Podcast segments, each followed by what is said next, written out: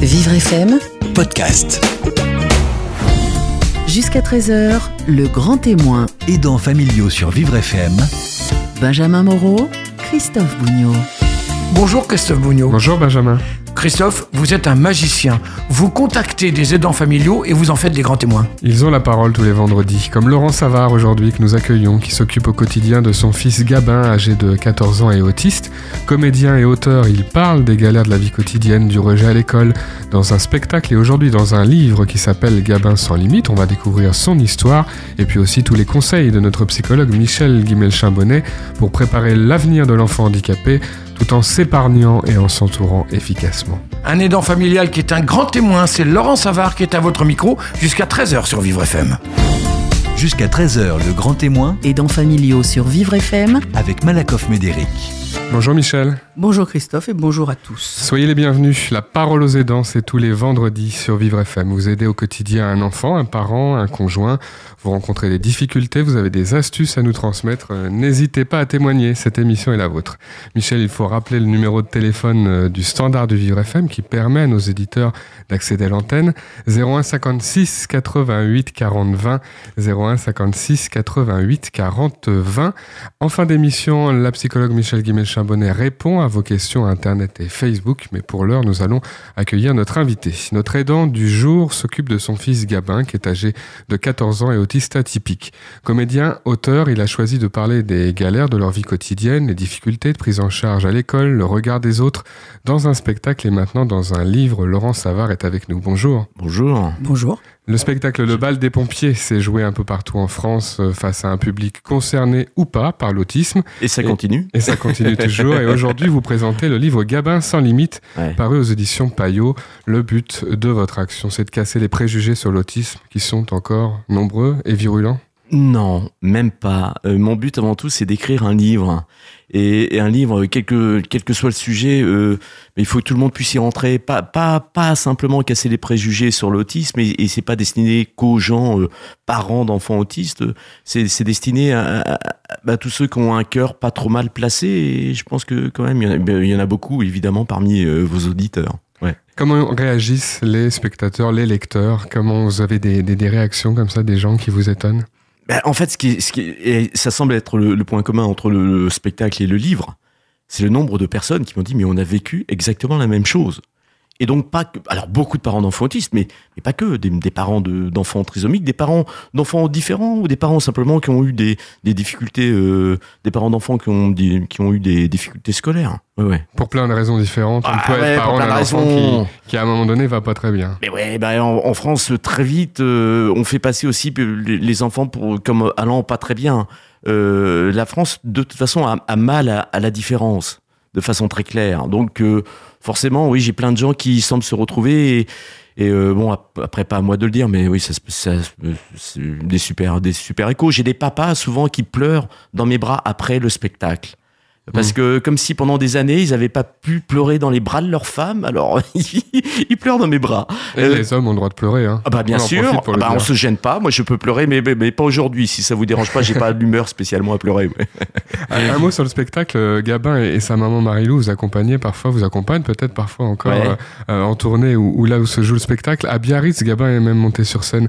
Euh, Ouais. Est-ce que tout ça, ça, ça marque Gabin? Comment il réagit? Que... Eh ben, Gabin, donc il, il est presque presque pas verbal. C'est un autisme euh, assez sévère, mais euh, en même temps, évidemment, ça n'empêche pas d'avoir une, je vais être un peu grossier, mais une putain de joie de vivre. Il a la patate. C'est pour ça que je pouvais pas faire ni un spectacle euh, et encore moins un livre, parce que les mots restent un livre triste. Parce que Gabin n'est pas triste. Parce que Gabin se marre tout le temps. Il est le premier à faire le con, bien plus que son père, même un peu trop. Un livre donc dynamique et optimiste. Oui. c'est ça, que c'est temps- l'optimisme que vous faites rimer avec l'autisme. Oh, ah, c'est joli ça, je vais le garder. Mais en même temps, euh, je, je cherche pas à gommer les difficultés, euh, euh, les charges, parce que on peut en avoir, hein, puisque là, je crois qu'on est dans le cadre d'une- émission sur le, le statut d'aidant. Moi, j'ai ce, ce petit statut aussi d'aidant familial simple. Moi, j'ai la chance d'avoir une double pré- précarité. Je suis intermittent du spectacle et aidant familial. Mm. Alors qu'est-ce que c'est le pire? Euh, non, les deux sont top en fait. Ouais. Euh, les deux, les deux permettent euh, vraiment de s'impliquer. Vous connaissez ce mot aidant familial, c'est vrai que beaucoup le sont, beaucoup de ceux qui nous écoutent, Ouais. nous tous à un moment dans notre vie d'ailleurs, mais sans forcément savoir ce que c'est et ce que ça recoupe. Ça nous tombe un peu dessus comme... euh, Ouais, moi ce que je retiens surtout, c'est qu'il faut déclarer sur notre euh, petite fiche d'impôt dans la classe, euh, la petite case BNC, euh, les bénéfices non commerciaux, comme si c'était un, un revenu. Alors revenu non commercial, mais on paye quand même de la CSG, etc. et tout. Hum, Amis ministres ou futurs ministres, si vous m'entendez, et je sais qu'en plus euh, certains ont reçu le bouquin, m'ont m'ont adressé un joli petit mot. Euh, euh, alors lisez vraiment le bouquin, et puis surtout essayez de supprimer ça, là, qu'on n'ait plus à remplir cette petite case BNC. Voilà. C'est des petites, euh, Mais on des choses- petites humiliations, des petits... Moi, j'ai pas, j'ai pas eu besoin. J'ai j'ai aidé déjà Gabin avant d'avoir le statut d'aidant familial. Si je l'ai, c'est parce que donc Gabin a un autisme très sévère, qu'il a. il- il- J'espère qu'un jour il pourra euh, aller euh, chercher son croissant tout seul à la boulangerie, mais pour l'instant, c'est vraiment pas gagné. Donc ça veut dire que forcément, à vie. Et, comme je dis dans le bouquin, moi j'ai prévu euh, d'être éternel. À vie, je serai là pour Gabin. Donc forcément, je suis aidant. Alors je sais plus, euh, mais bon, euh, vu ce qu'on touche en tant qu'aidant, franchement, hein, c'est comme euh, l'allocation pour les adultes handicapés. Franchement, c'est pas ça qui va permettre de vivre. Mais en même temps, moi, j'ai choisi d'être parent avant toute chose. Un parent, pour moi, automatiquement, là, je vais faire un peu old school, mais un parent, il est là pour son enfant. Puis moi, je le, je le kiffe. Alors c'est vrai que j'ai trop, euh, j'ai dû trop regarder Papa Poule quand j'étais ado. Je suis très, très papa. J'adore mon fils. Puis comme j'ai qu'un enfant, c'est aussi euh, plus facile peut-être. Mhm. Mm. Michel Guimel-Charbonnet, beaucoup d'aidants, comme euh, Laurent Savard qui témoigne aujourd'hui, hein, nous disent, euh, voilà, euh, il n'y a pas d'autre choix, c'est normal, je m'occupe de mon enfant, je- je- j'en ai besoin, je suis là pour lui. Oui, évidemment. Mais bon, c'est d'abord un enfant et, et donc d'abord un, parent, un père ou une mère, ou les deux. Ça, c'est sûr. Mais c'est vrai aussi que beaucoup de personnes, ne se reconnaissant pas aidant, ne sachant pas que ce, ce, ce mot existe, ou en tout cas que ça recouvre toutes les activités que, que ces personnes peuvent avoir au quotidien avec, euh, avec leur enfant, par exemple, ne vont pas euh, se faire suffisamment aider, ne vont... Alors, je sais que les aides sont absolument rikiki, Mm. vous venez de le dire, mais néanmoins, euh, c'est quand même un tout petit quelque chose, et d'autre part, il y a aussi parfois des aides humaines où, même si l'école est imparfaite, la possibilité de d'entrer dans un centre adapté, euh, dans un hôpital de jour, etc. Enfin, il y a toutes sortes de choses quand même qui existent, même en nombre insuffisant. Avoir conscience et de qui peuvent soulager. c'est s'informer, c'est Voilà. c'est Donc, comprendre qu'on peut... s'informer. Ah, On peut- Après, on peut après évidemment, tout dépend de ce qui est proposé en hôpital de jour. Euh, il Il faut y a aussi tout. que Il y a tout. il y a de tout. Il y a, Il y a du des bon et très du bien, mauvais, il y on a des, très bah, bien sûr, bah, ça c'est comme tous les On va en humains. parler parce qu'on va avoir, on avoir l'occasion d'aborder ces sujets dans, cette émission. Gabin a maintenant 14 ans et demi. Ouais, c'est un va- ado, qu'est-ce que ça change Ah, mais ado, c'est terrible. hein, on est tous passés par là. Euh, ce que ça change, c'est que bientôt, pourtant, je suis im- immensément grand. Hein, euh, euh, il va, mais il va pas tarder à me dépasser. Euh, il chose déjà du 44. Il a un peu, comme je dis dans le bouquin, cette petite moue euh, d'ado à la Mick Jagger qui lui donne un peu avec un orteil géant. C'est, c'est- qu'est-ce que ça change? Ben, ça change que euh, d'autant plus il faut être là et être là en tant que papa. Là, je m'adresse euh, parce que c'est vrai que les mamans, euh, on le sait. Les, les, d'ailleurs, en plus, euh, bah, euh, oui, en plus, il y, a, y a quelques jours, c'était la journée de la femme. Donc, euh, on le sait, les mamans, les, les mamans sont sont admirables. Les papas aussi le sont, mais hélas, ils sont admirables très à distance. Hein. Ils courent très vite avec leurs belles baskets. Très clairement, dans 85% des cas, on sait, ils sont pas là, les mecs. Moi, j'ai envie de leur dire, si, si là, il y en a qui m'écoutent, euh, soyez là, parce que d'autant plus quand vous avez un, un enfant qui devient ado et qui devient adulte aussi, euh, comme Gabin, ça vous oblige à être vraiment papa. Et là, vous sentez que, euh, je vais être encore un peu grossier, mais là, on sent c'est le côté, il faut avoir des couilles, quoi. Et, et, et c'est cool d'en avoir, d'avoir des coronesses quand on est papa, d'être là, de, de, de bouffer la vie avec son môme. On peut faire plein de trucs. Moi, Gabin, ok, il parle presque pas, mais il y a, on, on le stimule le plus possible pour le faire progresser le plus possible. Bien Il sûr. progresse de plus en plus et on fait du sport, on fait du roller, on se balade partout. On va partout, on va partout. Il n'y a pas de limite. D'où euh, Gabin sans limite. Il n'y a pas de limite, mais il y a beaucoup d'efforts et de fatigue. Il faut quand Oui. pas non plus, évidemment, cacher la, la ouais, vérité. mais regardez, je, je- Vous êtes en pleine forme, Mais c'est. Gabin mon coach. Moi, j'ai trouvé, en fait, j'ai pas besoin. De toute façon, j'ai pas les moyens de- d'avoir un- de m'abonner à quelques. D'abord, je déteste ça, les clubs de gym euh, en salle. Enfin, c'est horrible. Euh, moi, mon coach, c'est euh, c'est Gabin. Et, et ça me fait penser à cette Il y a quand même réflexion. des moments de fatigue. Euh, Gabin, euh, parfois, perturbe le sommeil. Mais bien sûr, bien Parce que, sûr. parce que c'est ces difficultés qui impliquent ça. Gabin euh, a commencé à avoir de la force, peut-être il s'énerve parfois. Bien tout sûr. ça, ça doit être par moments difficile. Je La vous vois c'est pas- venir. Il faut pas c'est-à-dire, retenir que cette idée, mais c'est oui, c'est le mais bien quotidien sûr. aussi. Bien sûr que c'est fatigant, euh, mais je crois que déjà il faut être maso pour avoir un enfant quel qu'il soit. C'est-à-dire s'il y en a euh, qui sont futurs papa ou futurs maman, préparez-vous à un truc de maso les enfants, hein, parce que c'est pas, c'est beaucoup plus cool de pas en avoir déjà. C'est sûr. Quand on en a c'est à vie, et quand on a en plus un enfant comme gamin, un enfant euh, porteur d'un handicap, et, d'autant plus si cet handicap est lourd, c'est vraiment à vie de chez à vie. Euh, donc oui c'est fatigant mais la vie c'est fatigant puis euh, et puis à la mort à la fin donc euh, moi je suis prêt euh, prêt à affronter cette fatigue après il faut évidemment pouvoir le surmonter il faut aussi pouvoir se faire aider mais par des personnes qualifiées et puis et puis il faut aussi des, des moments de répit mais bon moi dans tous les cas mes seuls moments de répit c'est quand je vais jouer le spectacle donc quand je suis pas avec Gabin au final je suis avec Gabin euh, il me lâche Mm. jamais Oui. mais, mais je suis content de ça mais non mais moi je kiffe ça c'est un droit hein. Moi, je- Michel. Oui, je bah, kiffe bien sûr. Alors, un, un- quand même un point intéressant, c'est le- les moments de répit, c'est-à-dire euh, exercer sa passion ou son métier. euh, oui. Oui. Le théâtre, bien ça, sûr, ça, ça fait du bien. Alors, ça peut être n'importe quoi, hein, la lecture, la- les balades en forêt. le- Absolument. Le squash. Euh, juste la chose qui vous fait vraiment plaisir et qui vous permet une vraie détente, même si euh, avec cette détente, il y a une certaine fatigue physique. Je suppose que quand vous jouez la pièce, ouais le, à la fin, vous êtes fatigué. alors Enfin, c'est marrant ce que vous dites Parce que souvent, les spectateurs me, me, me disent Waouh, mais quelle énergie sur scène, etc. Et je leur dis Oui, mais c'est rien ça, parce qu'avec Gabin, euh, c'est un plus- niveau largement oui, au-dessus. Donc, Et moi, puis- ça me repose quand même. Et puis, Oui, il y a aussi ça. beaucoup Ouais. d'aidants qui euh, s'engagent dans des associations liées à, à la maladie ou au handicap. Oui, tout à fait. Est-ce que ça aussi, c'est du répit ou est-ce que finalement, on, reste dedans dans les difficultés et, et c'est moins reposant, Alors, réparateur? je, je pense pas qu'on puisse dire que c'est du répit, mais je pense que effectivement, c'est aussi une façon de regarder la situation autrement et ça peut être une aide. Bien sûr, euh, d'une certaine façon, les gens ne sortent pas des difficultés dans lesquelles ils sont plongés euh, en règle générale au quotidien avec euh, la personne dépendante dont ils s'occupent, mais tout de même de rencontrer d'autres adultes et de pouvoir parler des difficultés en ayant l'impression d'être euh, entendu, c'est c'est tout de même une forme de, de satisfaction, on va dire. C'est un conseil qu'on peut donner. Oui, Mhm. ah oui, tout à fait. Parce que vous dites cette phrase, elle m'a marqué, hein, Laurent Gabin, c'est la politique du dépouillement. Le temps, l'argent, le couple, t'as plus rien. Ouais. Donc il y a quand même cette, euh, il faut Mais faire attention, quoi. Il faut conserver un petit peu le, le Oui, reste des autres oui. éléments de sa vie. Oui, mais alors c'est vrai que justement, une fois qu'il n'y a plus rien, c'est là où tu rebâtis, c'est là où tu, tu, tu vois, tu, tu, tu remets les pierres pour reconstruire autre chose. C'est-à-dire que ça permet de te mettre à nu. Et puis c'est bien aussi, c'est mon côté un peu très monacal, très zen au, au final. C'est-à-dire, tu te dépouilles et après, waouh, t'étais bien, tu, tu profites du moindre truc, du moindre chant d'oiseau, du moindre sourire.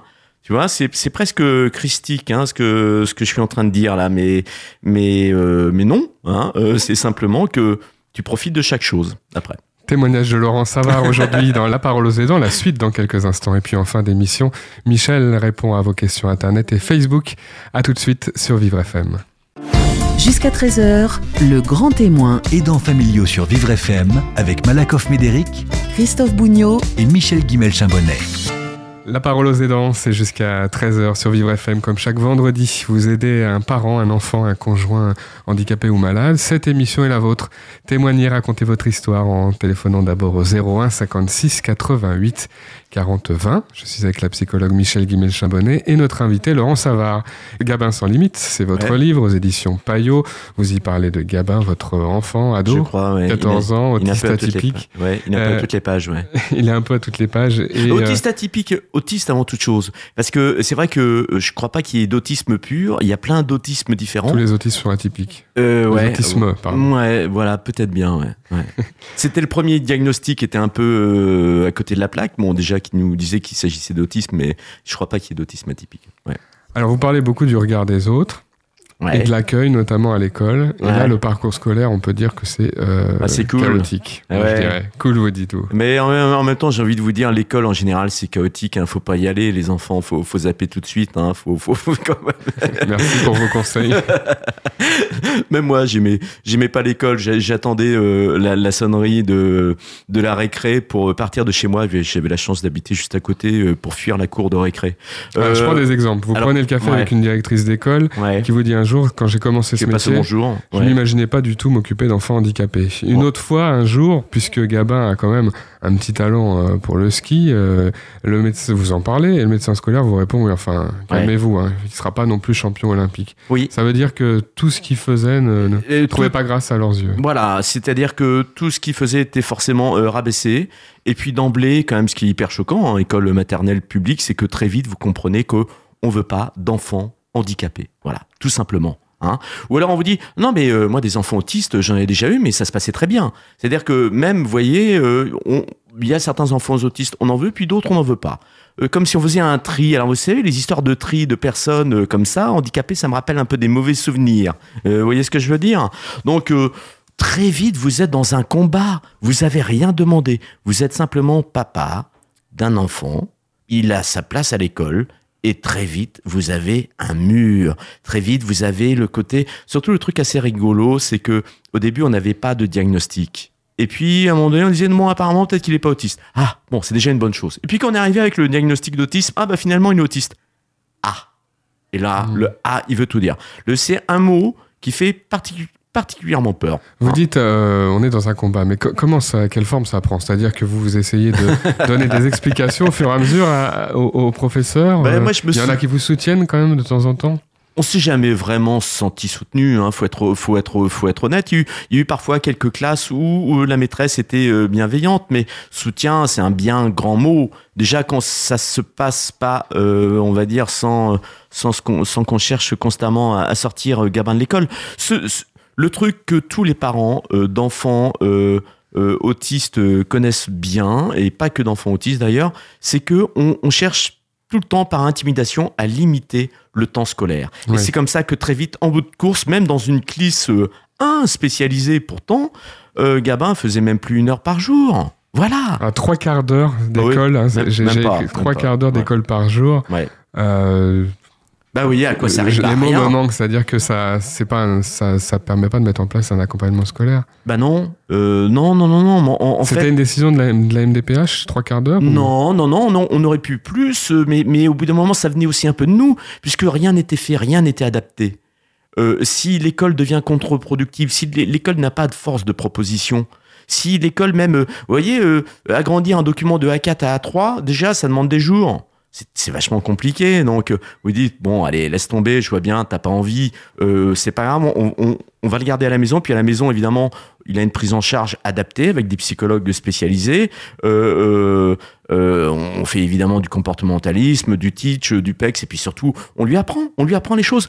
Finalement, à l'école, Gabin, à un moment donné, tant qu'il était en socialisation, évidemment, ça lui a amené quelque chose. Mais Parce que ça, c'est positif. Être Bah avec oui, les petits camarades, c'est quand même important. Bien sûr, mais, mais du coup, ma- maintenant, je fais ça avec des petites voisines qui habitent près de chez nous, des petites voisines entre guillemets normales, si jamais la normalité existe quelque part. Et je fais, on fait deux fois par semaine des ateliers de socialisation à la maison, à l'école. Et c'était même plus possible, puisque déjà en plus, après, voilà, on a fini par la clisse où de toute façon, les enfants qui étaient avec Gabin étaient aussi des enfants, entre guillemets, différents. Donc, vous faites de la socialisation entre enfants différents.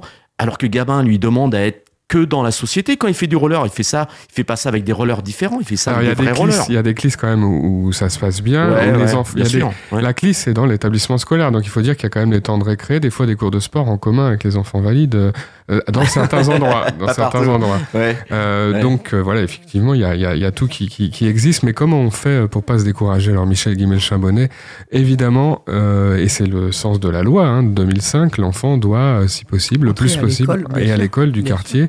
Euh, Est-ce que euh, ça, on peut résister quand c'est pas possible? Moi, ce qui me marque particulièrement, c'est c'est vraiment euh, quand on propose une heure, une heure, deux heures à un enfant autiste.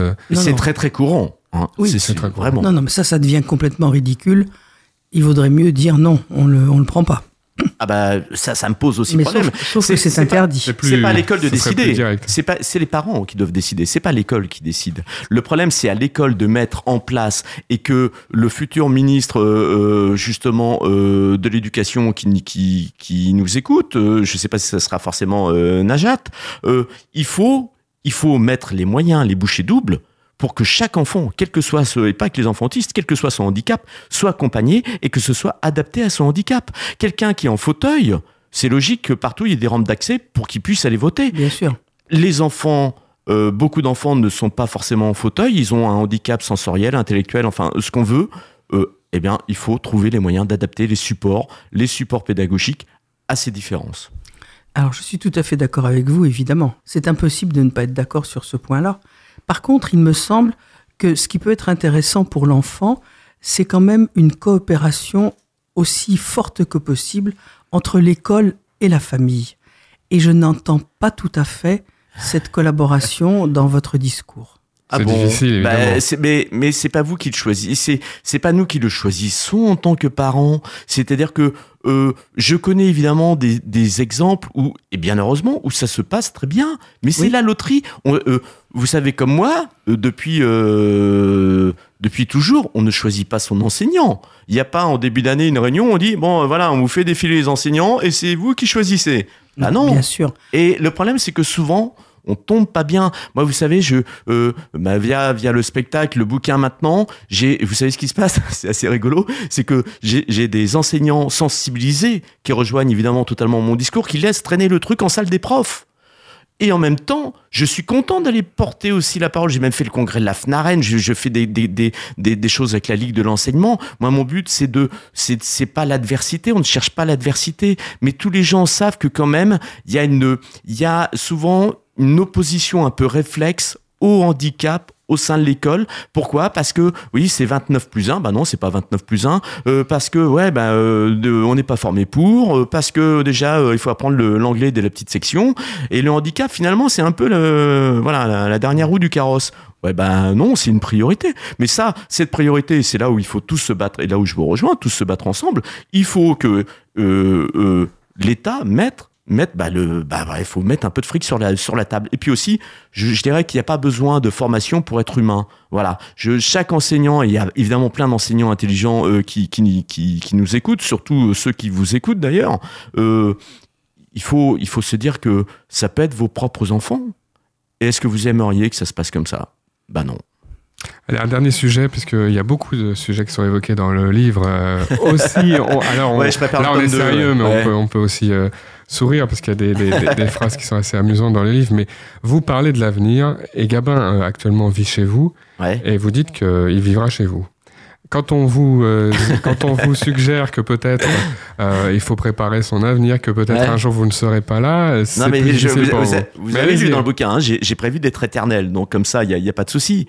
Euh, La question- Ça risque de la louper, question se pose ça. plus. Là, voilà, c'est ça. Voilà. La question Euh, est réglée.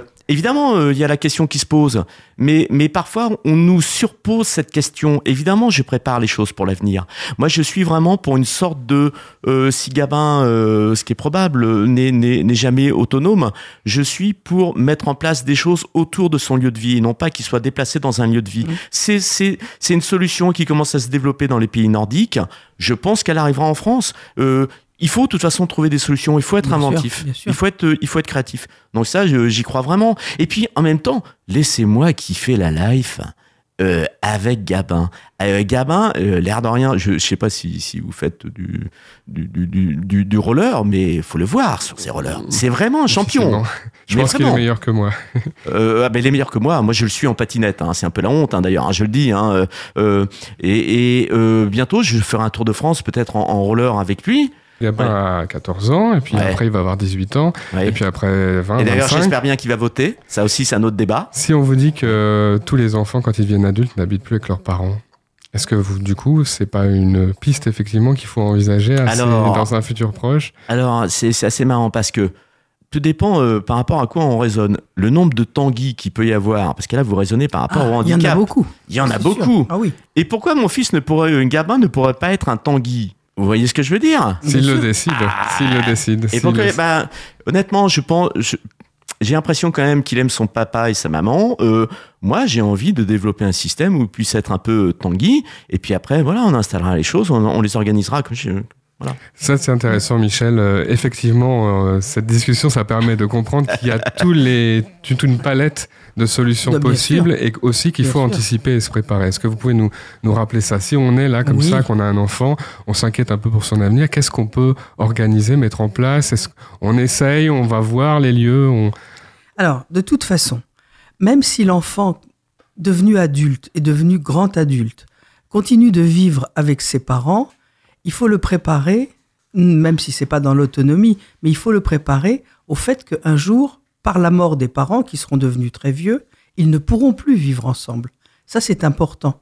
Parce que si rien n'est préparé symboliquement, c'est vrai que le fait de ne plus avoir les parents près de lui euh, peut être euh, un traumatisme encore pire que pour n'importe qui. Puis on peut perdre les parents plus la maison le, jour, euh, le jour en Donc question. c- ça, c'est c'est la chose importante. C'est pour ça qu'il est quand même important de- d'en parler et de, même à quelqu'un qui n'est pas verbal, comme vous avez dit, d'en parler et de préparer les choses. Bon. Après, il existe effectivement toutes sortes de d'aménagements possibles, soit quelqu'un qui viendra euh, vivre à la maison avec lui, et lui restera dans sa maison habituelle euh, jusqu'à la fin de ses jours, pourquoi pas Mhm. avec euh, des, des relais, avec maintenant ce qu'on appelle euh, les, les directives anticipées, et puis aussi euh, tout, tout ce qui est mis en place pour les tutelles euh, prévues à l'avance.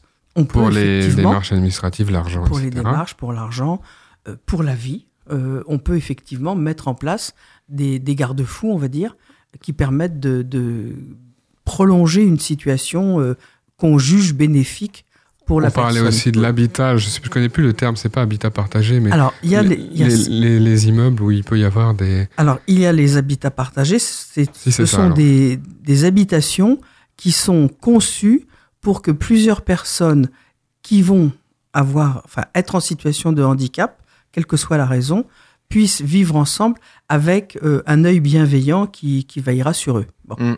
Moi, j'aimerais aller plus loin que cette idée encore. Ce serait vraiment l'idée que chaque euh, personne adulte puisse continuer à vivre dans la maison, dans l'habitat de ses parents si jamais ils sont plus là, et que donc s'il y en a plusieurs dans un dans une proximité géographique, plusieurs maisons comme ça, il peut y avoir comme pour la médecine ambulatoire, il peut y avoir une prise ça. en charge ambulatoire dans Tout chacune des maisons. Tout à fait. Et ça, ça peut être intéressant. Ouais. Maintenant, il y a aussi des foyers. Alors, des foyers, c'est comme pour les hôpitaux de jour. Il y en a qui sont abominables et il y en a qui sont formidables, évidemment. Donc, il y a toute une palette de possibilités et je pense qu'il faut explorer toutes ces possibilités. Merci beaucoup, Laurent Savard. Bah de rien, c'est un plaisir. euh, c'est forcément trop court parce qu'il y a, il y a plein de choses à dire. On Gabin pu sans parler- limite, c'est Oui. le livre aux éditions Payot. Nous, on Ouais. n'est pas sans limite, donc on va devoir Mais s'arrêter. ouais, mais en tout ouais, cas, je- je- on vous remercie d'avoir été euh, ici aujourd'hui.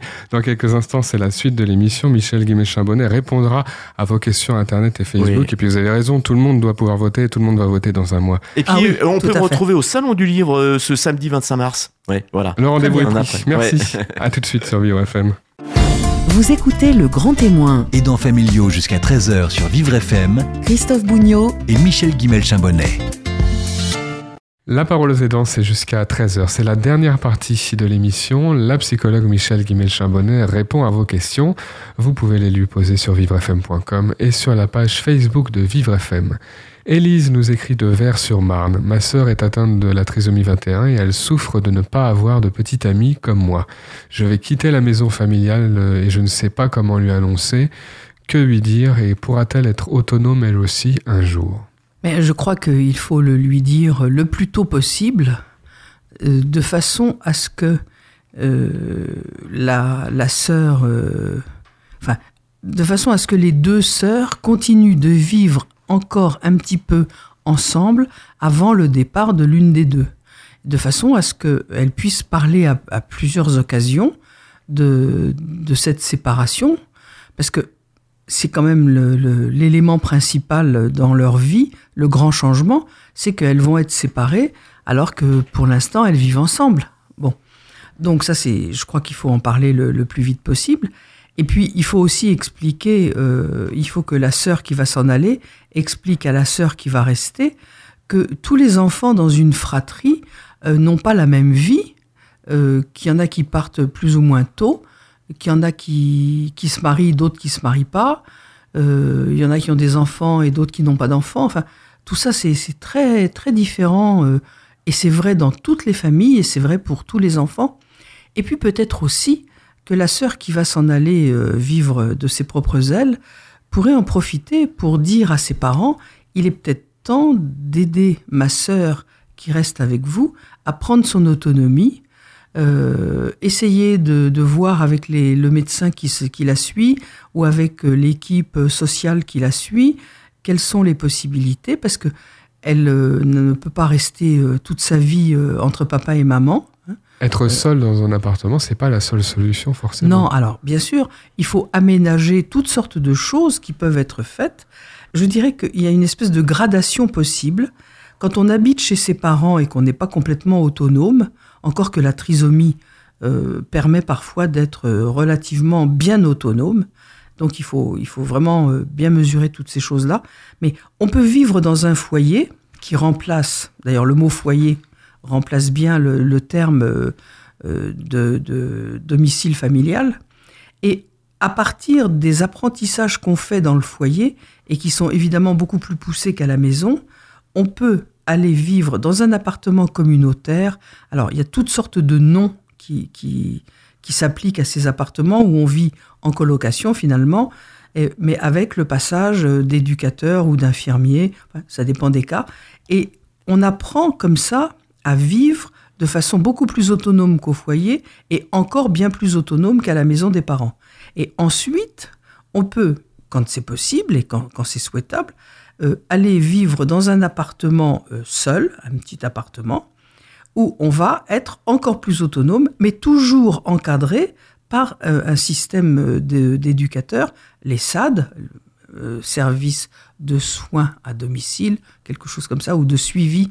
Enfin, il y, a- toutes sortes de choses. J'avoue que j'ai oublié les, les sigles, mais en tout cas, il y a beaucoup de possibilités et, et il faut essayer. Il faut essayer en en parlant, en, en soutenant euh, le- l'envie de la personne qui va s'autonomiser de commencer à bouger un petit peu, d'abord dans sa tête et puis après, effectivement, dans les actes. Question des aidants familiaux, vos questions sur vivrefm.com. Pascal nous écrit du 12e arrondissement de Paris. Ma femme est atteinte de la sclérose en plaques et je muse le dos à la portée du lit à son fauteuil roulant, dans la voiture également. À l'hôpital, les infirmières ont l'air de mieux s'en sortir alors qu'elles sont plutôt moins fortes que moi.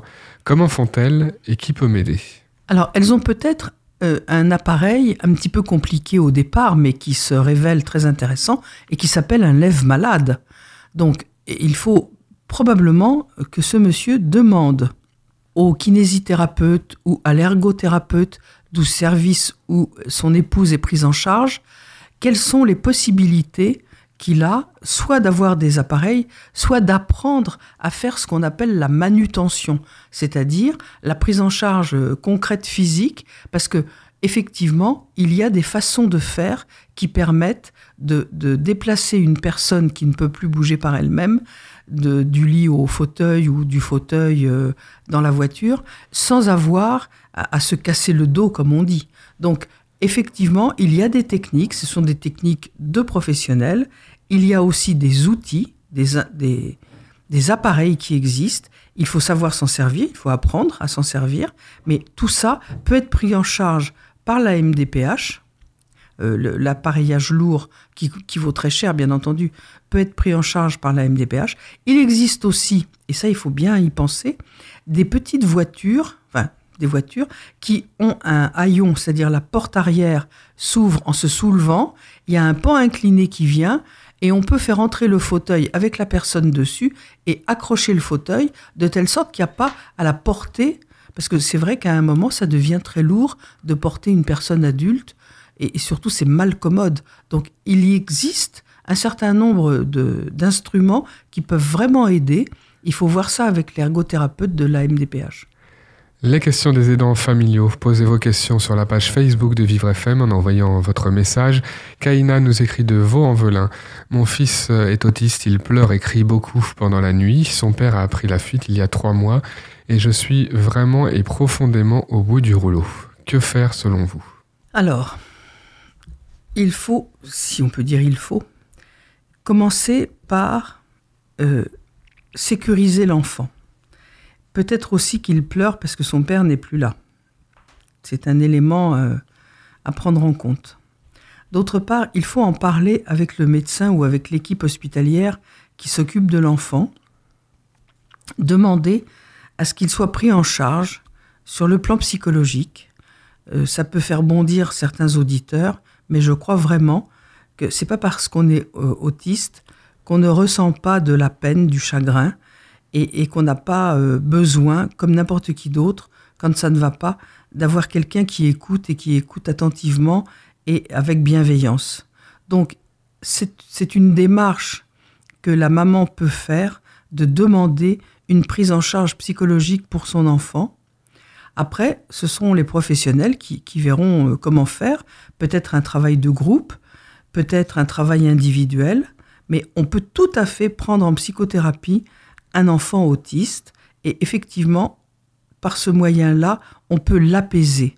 Ça ne va pas enlever l'autisme, hein, et on est bien d'accord. Simplement, ça va apaiser les symptômes, ça va apaiser le, les chagrins, et du coup, le comportement pourra s'améliorer pour l'enfant. Pour cette maman, une solution qu'on peut aussi trouver, qui elle-même ressent de très grandes difficultés euh, Alors, immédiates. Pour elle, il faut aussi qu'elle aille voir quelqu'un pour, en parler. Si elle ne peut pas aller, ou si elle ne souhaite pas pour l'instant aller voir un professionnel euh, euh, seul à seul, elle peut aller au moins dans un café des aidants ou une structure analogue. Elle peut s'adresser à France Autisme, euh, il y a ou Autisme euh, autre chose. Il y a toutes sortes de, structures qui existent et qui ont mis en place des groupes de parole. Et il faut absolument qu'elle essaye d'aller dans un de ces groupes de parole de façon à pouvoir dire combien la, la situation actuelle lui est difficile. De toute façon, alors ça ne changera pas la situation, mais ça va l'aider beaucoup à la supporter. Et je pense que c'est ça qui est important. Question des aidants familiaux, toutes vos questions sur vivrefm.com. William nous écrit de Bièvre. Quand ma fille est hospitalisée en pneumologie pour des complications liées à sa mucoviscidose, je quitte le boulot souvent. Je n'arrive pas à me concentrer les jours qui suivent. Je suis trop angoissé par la situation. Euh, j'imagine très souvent le pire et j'aimerais pouvoir penser autrement. Faut-il changer l'ensemble de la prise en charge de ma fille pour me sécuriser un peu plus? Non, certainement pas. Il faut que ce monsieur change sa façon de, considérer les choses. Or, il ne pourra pas changer cette façon de, voir euh, s'il n'est pas aidé.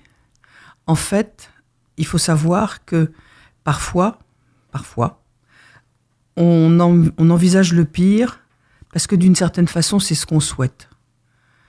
Quand la situation est trop difficile, quand c'est trop lourd, on se dit, s'il n'était plus là, je ne souffrirais plus, il ne souffrirait plus ou elle ne souffrirait plus. Et, les choses changeraient et, tout ça, ça s'apaiserait et je sortirais de ce mauvais rêve. Et c'est absolument humain et, légitime de penser de cette façon-là. Mais c'est très effrayant et généralement les parents se sentent plus que mal à l'aise d'avoir des pensées euh, qu'ils jugent aussi euh, négatives et aussi dramatiques. Or, il faut accepter ces pensées. C'est la meilleure façon de, lutter contre. Donc il faut que ce papa puisse se faire aider. Et on peut comprendre aussi qu'il n'arrive il pas à se concentrer à son travail. C'est normal. Donc peut-être prendre une journée de congé après l'hospitalisation et ensuite se faire aider, se faire aider euh, très régulièrement par un professionnel, un psychiatre ou un psychologue. Il en a vraiment besoin avant de craquer. N'hésitez pas à poser toutes vos questions à Michel Guimel-Chabonnet sur l'aide que vous procurez à votre proche dépendant et les difficultés que vous rencontrez. Vivrefm.com, la page Facebook également en envoyant vos messages. Vous avez la possibilité aussi, et surtout de témoigner dans l'émission, de raconter votre histoire et d'être euh, aiguillé, conseillé vers des solutions. 01 56 88 40 20, c'est le numéro du standard de Vivre FM. Le 01 56 88 40 20, d'autres témoignages des vendredis prochains. Merci Michel. Au revoir Christophe. Vivre FM Podcast.